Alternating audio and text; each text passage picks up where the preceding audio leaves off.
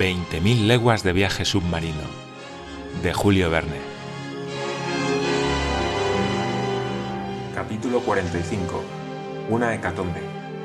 Esa manera de hablar, lo imprevisto de la escena, la historia del barco patriota y la emoción con que el extraño personaje había pronunciado las últimas palabras, ese nombre de Bengeur, cuya significación no podía escaparme, me impresionaron profundamente. No podía dejar de mirar al capitán que con las manos extendidas hacia el mar contemplaba fascinado los gloriosos restos. Quizá no debiera yo saber jamás quién era, de dónde venía, a dónde iba, pero cada vez veía con más claridad al hombre liberarse del sabio. No era una misantropía común la que había encerrado en el Nautilus al capitán Nemo y a sus hombres, sino un odio monstruoso o sublime que el tiempo no podía debilitar. ¿Buscaba ese odio la venganza? El futuro debía darme pronto la respuesta. El Nautilus ascendía ya lentamente hacia la superficie y poco a poco vi desaparecer las formas confusas del Bengueu. Pronto, un ligero balanceo me indicó que flotábamos en la superficie. En aquel momento se oyó una sorda detonación. Miré al capitán. Este no se había movido. ¡Capitán! No respondió.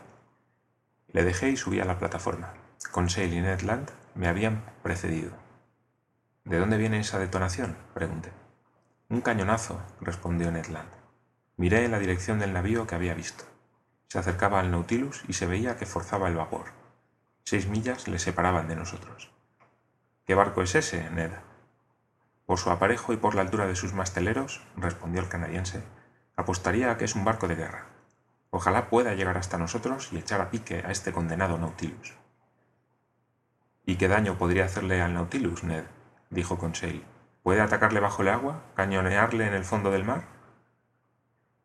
Dígame, Ned, ¿puede usted reconocer la nacionalidad de ese barco? El canadiense frunció las cejas, plegó los párpados, guiñó los ojos y miró fijamente durante algunos instantes al barco con toda la potencia de su mirada. No, señor, no puedo reconocer la nación a la que pertenece, no lleva izado el pabellón, pero sí puedo afirmar que es un barco de guerra, porque en lo alto de su palo mayor ondea un gallardete, durante un cuarto de hora continuamos observando al barco que se dirigía hacia nosotros. Yo no podía admitir, sin embargo, que hubieran podido reconocer al Nautilus a esa distancia y aún menos que supiesen lo que, es, lo que era este ingenio submarino. No tardó el canadiense en precisar que se trataba de un buque de guerra acorazado de dos puentes. Sus dos chimeneas escupían una espesa humareda negra. Sus velas plegadas se confundían con las líneas de las vergas y a popa no llevaba izado el pabellón. La distancia impedía aún distinguir los colores de su gallardete, que flotaba como una delgada cinta. Avanzaba rápidamente. Si el capitán Nemo le dejaba acercarse, se abriría entre nosotros una posibilidad de salvación. Señor, dijo Ned Land, como pase a una milla de nosotros, me tiro al mar y les exhorto a hacer como yo. No respondí a la proposición del canadiense, y continué observando al barco, que aumentaba de tamaño a medida que se acercaba. Ya fuese inglés, francés, americano o ruso, era seguro que nos acogerían si podíamos acercarnos a él. El señor haría bien en recordar, dijo entonces Conseil, que ya tenemos alguna experiencia de la natación. Puedo confiar en que yo le remolcaré si decide seguir al amigo Ned. Iba a responderle cuando un vapor blanco surgió de la proa del navío de guerra.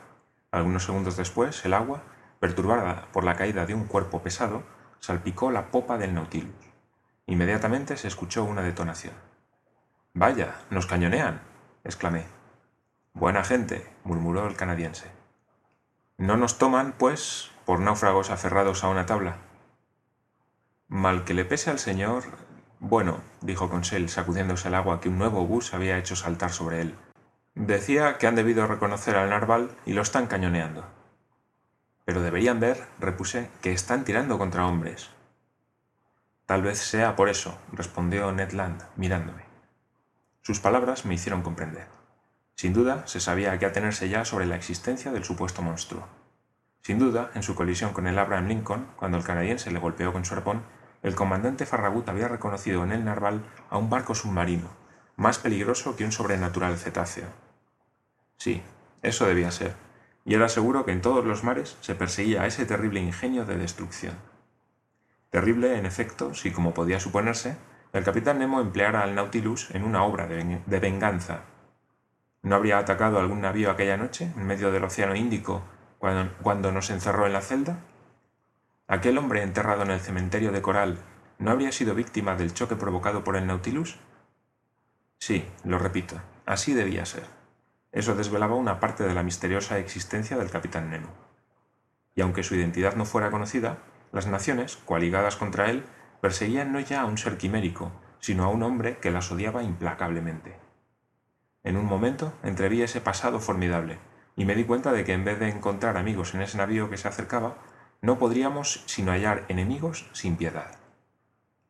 Los obuses se multiplicaban en torno nuestro. Algunos, tras golpear la superficie líquida, se alejaban por rebotes a distancias considerables, pero ninguno alcanzó el Nautilus.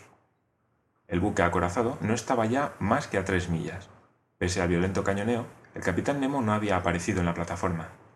Y sin embargo, cualquiera de esos obuses cónicos que hubiera golpeado al casco del Nautilus le hubiera sido fatal. Señor, me dijo entonces el canadiense, debemos intentarlo todo para salir de este mal paso. Hagámosle señales, mil diantres. Tal vez entiendan que somos gente honrada. Y diciendo esto, Ned Land sacó su pañuelo para agitarlo en el aire pero apenas lo había desplegado cuando caía sobre el puente, derribado por un brazo de hierro pese a su fuerza prodigiosa. Miserable, rugió el capitán. ¿Es que quieres que te ensarte en el espolón del Nautilus antes de que lo lance contra ese buque? Si terrible fue oír al capitán Nemo lo que había dicho, más terrible aún era verlo. Su rostro palideció a consecuencia de los espasmos de su corazón, que había debido cesar de latir un instante. Sus ojos se habían contraído espantosamente, su voz era un rugido. Inclinado hacia adelante, sus manos retorcían los hombros del canadiense. Luego le abandonó, y volviéndose hacia el buque de guerra cuyos obuses llovían en torno suyo, le increpó así. Ah, ¿sabes quién soy yo, barco de una nación maldita?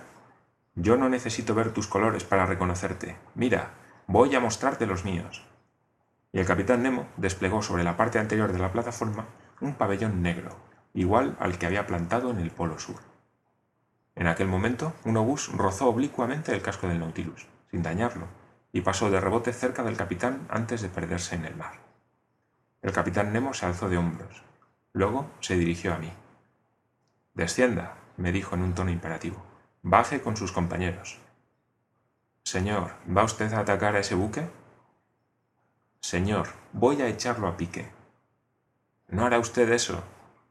Lo haré, respondió fríamente el capitán Nemo. Absténgase de juzgarme, señor. La fatalidad va a mostrarle lo que no debería haber visto. Me han atacado y la respuesta será terrible. Baje usted. ¿Qué barco es ese? ¿No lo sabe? Pues bien, tanto mejor. Su nacionalidad al menos será un secreto para usted. Baje. El canadiense, Conseil y yo no podíamos hacer otra cosa que obedecer. Una quincena de marineros del Nautilus rodeaban al capitán y miraban con un implacable sentido de odio al navío que avanzaba hacia ellos. Se sentía que el mismo espíritu de venganza animaba a todos aquellos hombres.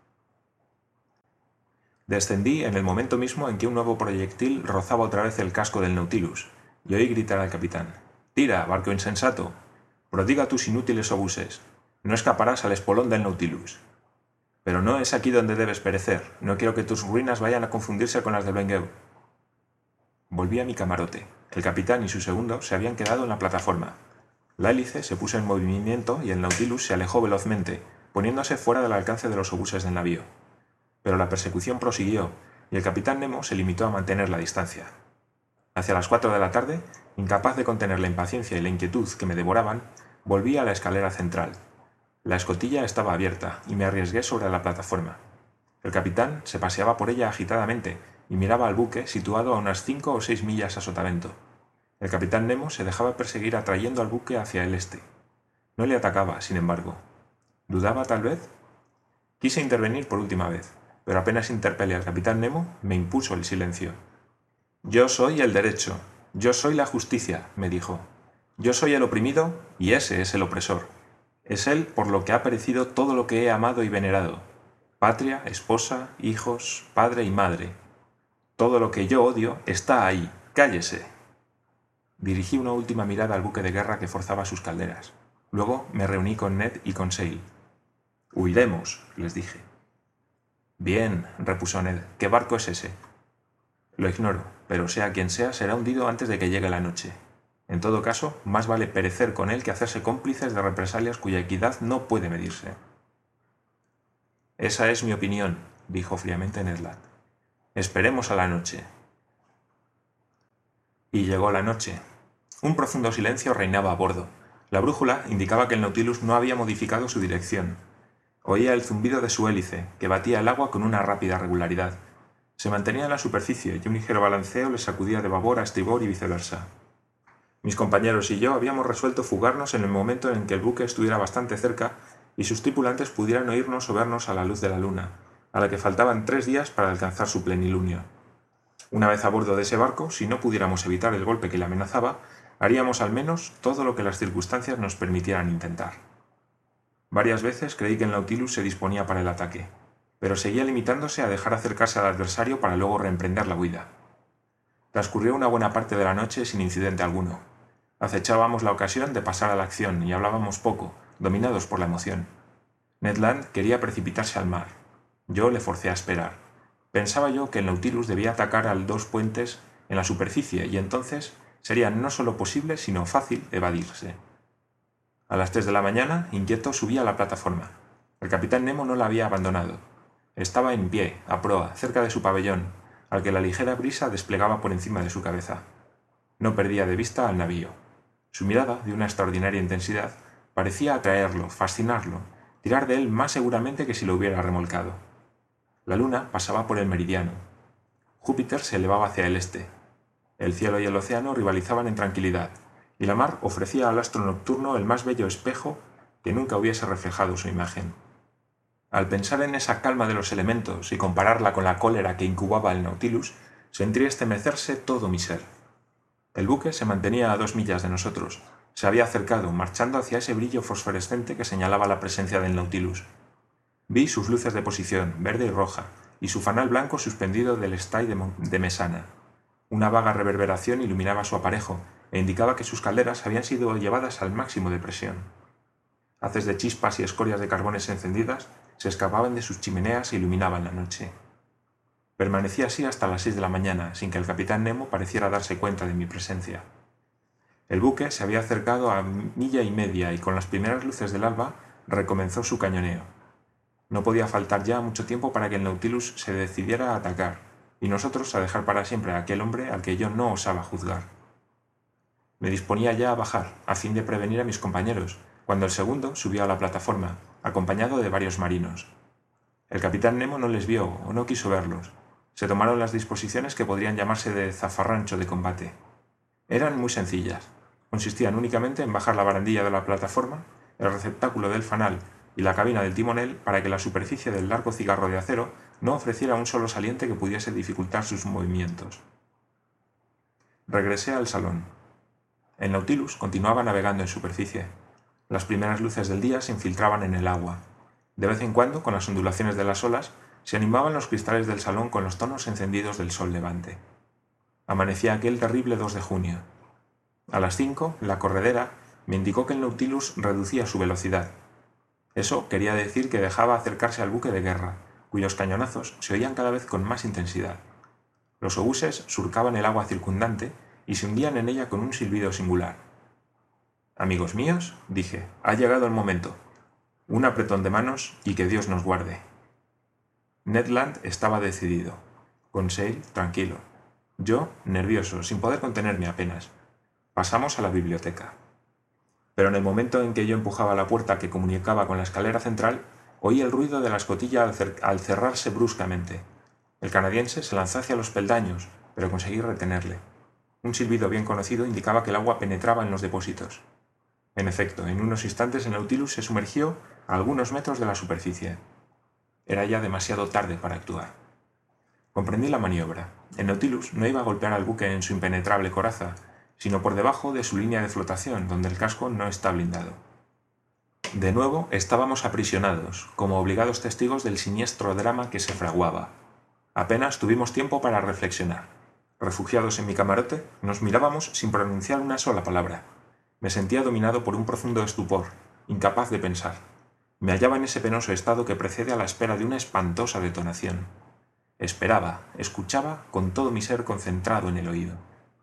La velocidad del Nautilus aumentó sensiblemente hasta hacer vibrar toda su armazón. Era el indicio de que estaba tomando impulso.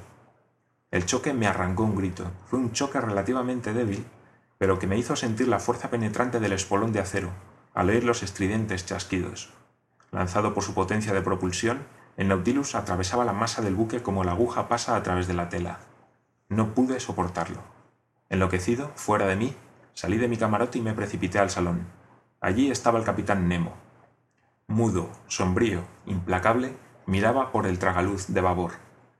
Una masa enorme zozobraba bajo el agua. Para no perderse el espectáculo de su agonía, el Nautilus descendía con ella al abismo. A unos diez metros de mí vi el casco entreabierto por el que se introducía el agua fragorosamente, y la doble, doble línea de los cañones y los empalletados. El puente estaba lleno de sombras oscuras que se agitaban. El agua subía y los desgraciados se lanzaban a los obenques, se agarraban a los mástiles, se retorcían en el agua. Era un hormiguero humano sorprendido por la invasión de la mar. Paralizado, atenazado por la angustia, los cabellos erizados, los ojos desmesuradamente abiertos, la respiración contenida, sin aliento y sin voz, yo miraba también aquello, pegado al cristal por una irresistible atracción. El enorme buque se hundía lentamente, mientras el Nautilus le seguía espiando su caída. De repente se produjo una explosión. El aire comprimido hizo volar los puentes del barco como si el fuego se hubiera declarado en las bodegas. El empuje del agua fue tal que desvió al Nautilus. Entonces el desafortunado navío se hundió con mayor rapidez y aparecieron ante nuestros ojos sus cofas, cargadas de víctimas, luego sus barras, también con racimos de hombres, y por último la punta del palo mayor. Luego la oscura masa desapareció, y con ella su tripulación de cadáveres en medio de un formidable arremolino. Me volví hacia el capitán Nemo. Aquel terrible justiciero, verdadero arcángel del odio, continuaba mirando. Cuando todo hubo terminado, el capitán Nemo se dirigió a la puerta de su camarote, la abrió y entró, seguido por mi mirada. En la pared del fondo, debajo de los retratos de sus héroes, vi el de una mujer joven y los de dos niños pequeños. El capitán Nemo los miró durante algunos instantes, le extendió los brazos y arrodillándose prorrumpió en sollozos.